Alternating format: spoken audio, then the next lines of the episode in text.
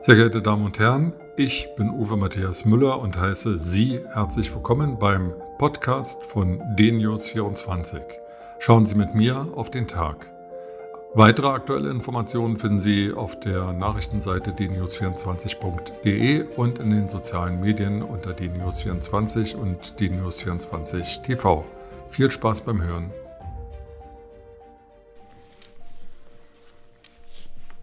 Fange heute mal mit einem Beispiel an, um zu vermeiden, von bestimmten Leuten in eine bestimmte Ecke gestellt zu werden. Ich glaube, es war die Bundeswehr, die aus Italien und Frankreich mit dem Covid-19-Erreger Infizierte in deutsche Krankenhäuser geholt hat.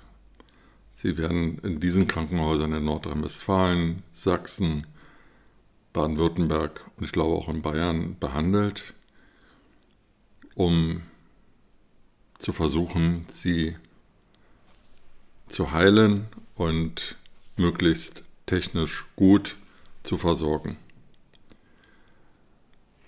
Es gibt da bestimmt nicht zwei Meinungen, dass das eine tolle Geschichte ist, grundsätzlich.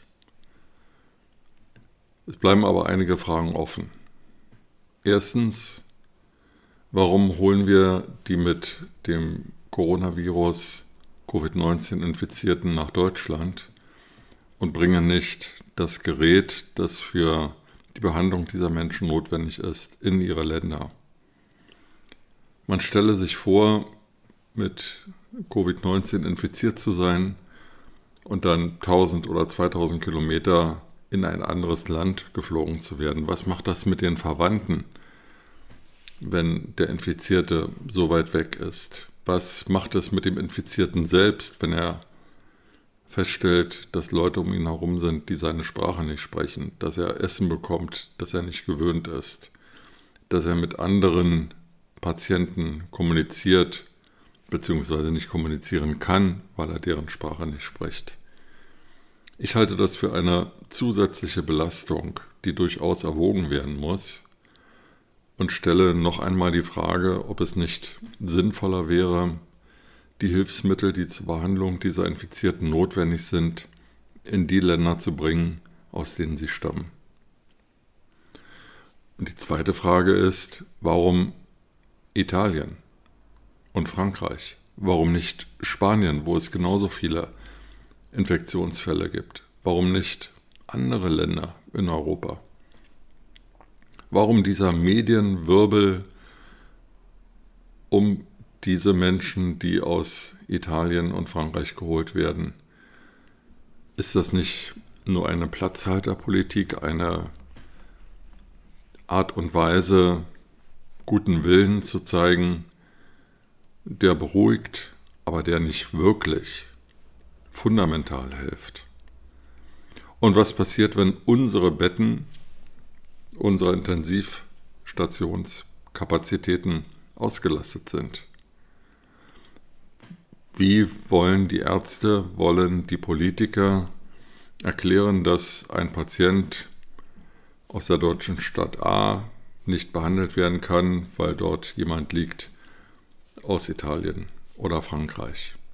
Das hat nichts mit Nationalismus zu tun, sondern möglicherweise auch mit der Frage, sich ehrlich zu machen und Kommunikation zu üben.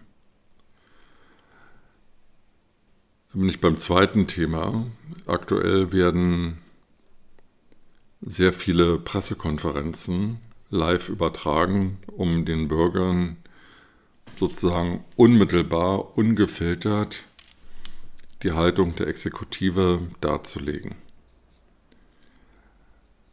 In der Pressekonferenz vom 8. April wurde intensiv die Frage gestellt, nach welchen Kriterien die Bundesregierung entscheiden würde, ob es Lockerungen der derzeitigen Ausgangsbeschränkungen geben kann oder nicht.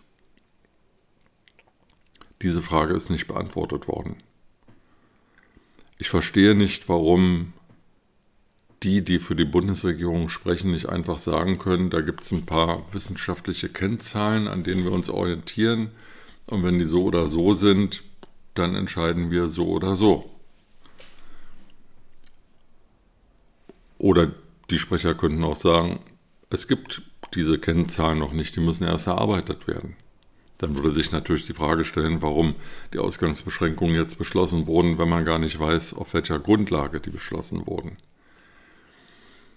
Mir ist nicht ganz klar, warum die Bundesregierung hier nicht offener handelt, nicht offener kommuniziert.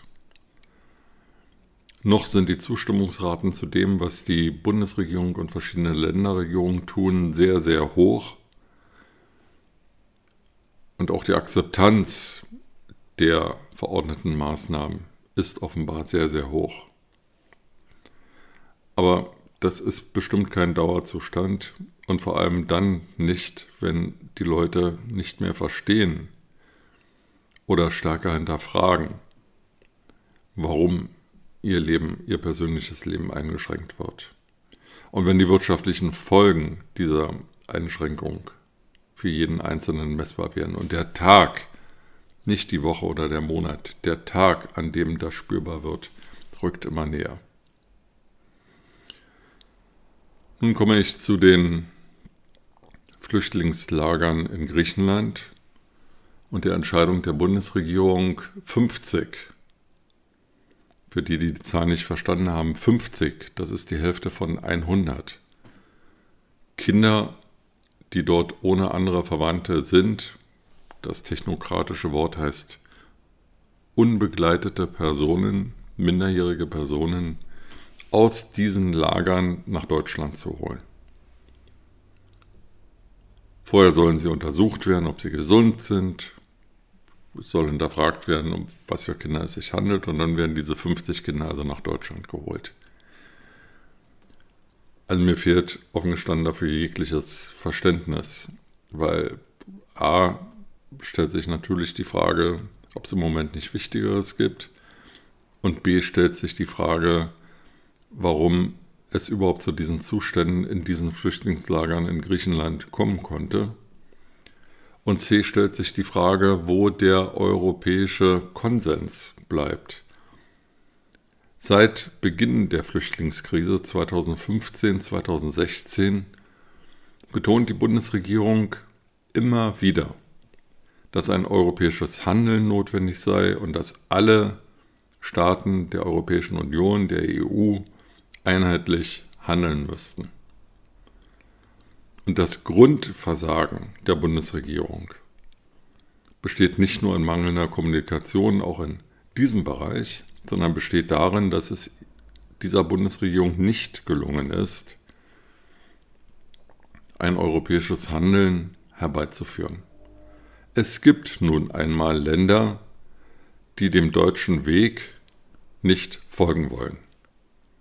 Und es gibt andere Länder, die sagen, ja, da machen wir mit, gemessen an unserer Größe nehmen wir eben auch Flüchtlinge auf. Auch hier sollte sich die Bundesregierung ehrlich machen und sagen, es gibt nun mal keinen europäischen Konsens, also handeln wir alleine. Oder es gibt keinen europäischen Konsens und wir handeln auch nicht. Beide Möglichkeiten gibt es ja. Alleine handeln oder gar nicht handeln. Und dann sollte halt im Parlament eine entsprechende Debatte stattfinden oder vielleicht auch die Bürger mal befragt werden. Und zwar nicht nur in repräsentativen Umfragen, sondern vielleicht auch in einem Volksentscheid. Das alles ist aber sehr aufwendig und hilft diesen 50 Kindern nicht. Ich halte es für eine Schande, überhaupt über die Zahl von 50 Kindern zu diskutieren. In dem Lager, über das wir sprechen, leben wohl 15.000 Menschen. Und insgesamt gibt es wohl einige 10.000 oder 100.000 Flüchtlinge in Europa, die in Lagern leben und nicht auf die europäischen Staaten verteilt werden können. Es gibt Millionen Flüchtlinge in der Türkei und in Libanon, die seit Jahren aus Syrien geflüchtet sind oder aus anderen Ländern stammen und die darauf warten, entweder zurückzukehren oder ein besseres Leben außerhalb ihrer Heimat beginnen zu können. Mir bleibt völlig unverständlich, warum es Europa, einem so reichen Kontinent, der sich auf seine vielhundertjährige Kultur so viel einbildet, nicht möglich ist, a. seine Außengrenzen zu schützen und zu kontrollieren, wer in dieses Europa einreist und eben die einreisen zu lassen, die man hier auch haben will und den anderen zu sagen, ihr dürft hier nicht rein. Und b. es nicht möglich ist, diesem Europa menschliche Not, die irgendwie entstanden ist, ich will da gar nicht auf die religiösen, ethnischen und globalen Verwicklungen eingehen, die in Syrien zum Beispiel eine Riesenrolle spielen oder die entscheidende Rolle spielen. Aber warum es nicht möglich ist, den Menschen vor Ort zu helfen oder nah an ihrem Ort zu helfen. Ich weiß, dass wir, das behauptet die EU, und ich will das mal glauben, Milliarden an die Türkei gezahlt haben, damit die Zustände in den Flüchtlingslagern dort einigermaßen erträglich sind. Ich weiß von solchen Zahlungen an den Libanon nichts. Und soweit ich weiß, sind die Zahlen der Flüchtlinge aus Syrien im Libanon in absoluten Zahlen nicht wesentlich geringer als in der Türkei. Libanon ist aber viel kleiner, sowohl von der Zahl der Quadratkilometer als auch von den Einwohnern her als die Türkei, hat also eine riesige Last zu tragen und ist ein Staat, der offensichtlich wirtschaftlich unter diesen Belastungen zusammenbricht. Wäre es nicht viel sinnvoller, Geld dorthin zu geben, wo die Flüchtlinge jetzt sind, denen die Existenz dort zu vereinfachen und zu verbessern und zu hoffen, dass der Bürgerkrieg in Syrien bald zu Ende ist und die Menschen dann zurückkehren können, um ihr Land wieder aufzubauen. Als sie hierher zu holen in eine für sie völlig fremde Kultur und ihnen vorzugaukeln, sie könnten hier bleiben und alles wäre super. Aber in Wirklichkeit führen sie hier eine Existenz, in der sie nicht arbeiten dürfen, staatlich alimentiert werden und vielleicht akzeptiert werden von der Bevölkerung oder vielleicht auch nicht. Also hier wegzukommen von den Dogmen hin zu einer ehrlicheren Bestandsaufnahme, zu besserer Kommunikation und zu nachvollziehbareren Entscheidungen wäre sicherlich hilfreich. Mit diesen Gedanken entlasse ich Sie in den Tag, wünsche Ihnen noch einen guten Tag und bleiben Sie gesund.